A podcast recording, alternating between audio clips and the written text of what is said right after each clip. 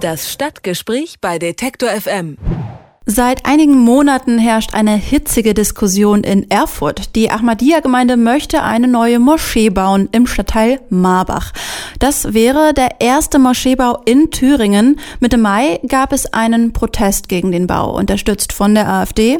Die hatten vor ein paar Tagen dann auch noch ein Bürgerbegehren gegen den Bau im Rathaus gefordert. Das ist rechtlich nicht so einfach, nicht zuletzt aufgrund der Religionsfreiheit.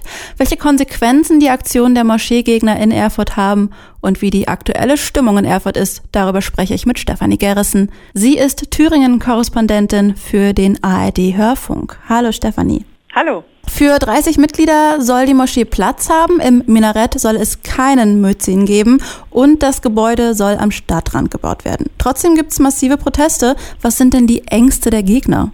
Naja, die Ängste sind, ich würde sagen, die relativ üblichen von Islamkritikern. Also es geht hier tatsächlich, äh, also wir müssen uns vielleicht auch erstmal vor Augen halten, es geht hier um ein Gewerbegebiet. Dieses Gewerbegebiet ist von diesem Wohngebiet, das auch Marbach heißt, nochmal ähm, abgetrennt, auch durch eine sehr stark befahrene Straße. Und äh, ansonsten ist das wirklich auch nur ein Gewerbegebiet, das auch noch als Gefahrenschutzzentrum ausgewiesen ist. Das heißt, da gibt es eine Feuerwehr, da gibt es ähm, Sicherheitsfirmen und ein Blutspendeinstitut. Es geht hier also nicht äh, darum, äh, dass man vielleicht Sorge hat, ähm, nicht mehr parken zu können, keinen Parkplatz mehr zu finden, sondern es geht tatsächlich auch wirklich um Vorbehalte gegenüber Muslime. Die Gegenproteste scheinen wie meistens sehr sichtbar. Gibt es dann auch Unterstützer in Erfurt für die Moschee?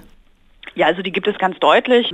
Ich würde sagen, der Großteil der äh, Lokalpolitiker und auch hier des Freistaates Thüringen, die ja auch hier in Erfurt sitzen, haben sich in breiter Öffentlichkeit äh, auf die Seite der Ahmadiyya-Gemeinde gestellt.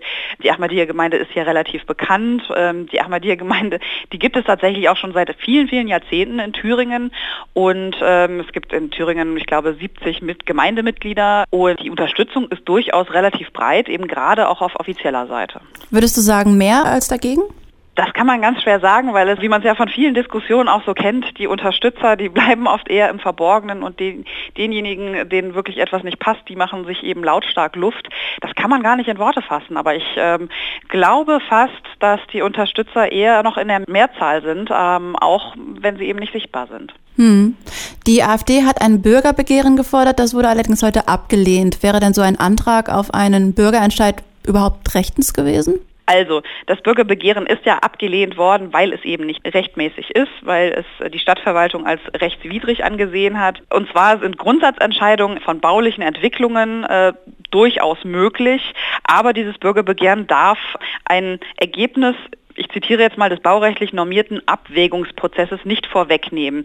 In, der, ähm, in dem Antrag von der AfD heißt es ja, man will, dass dieses Gewerbegebiet nur noch für Gewerbe und für handwerkliche Betriebe bereitgestellt wird.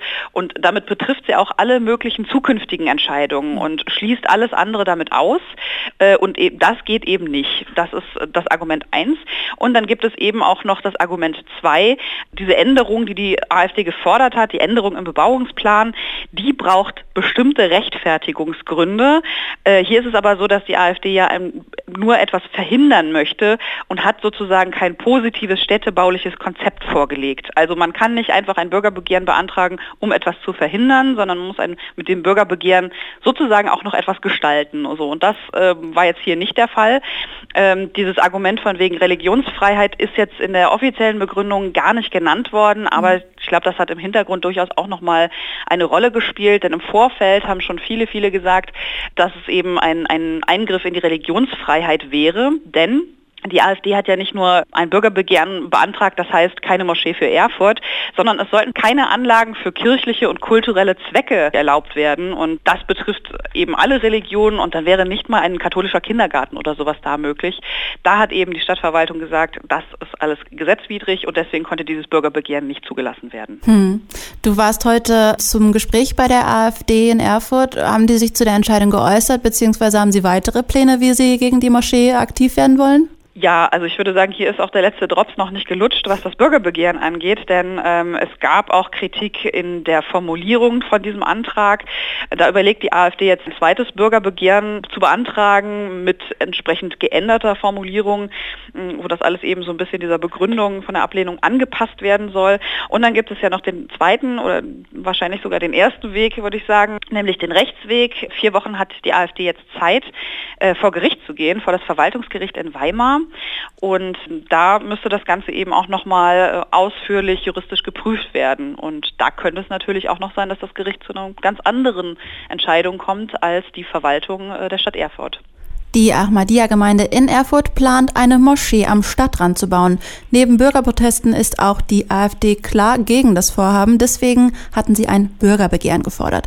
Darüber habe ich mit äh, Stefanie Gerrissen gesprochen. Sie arbeitet für die ARD Hörfunkwellen. Vielen Dank, Stefanie. Dankeschön.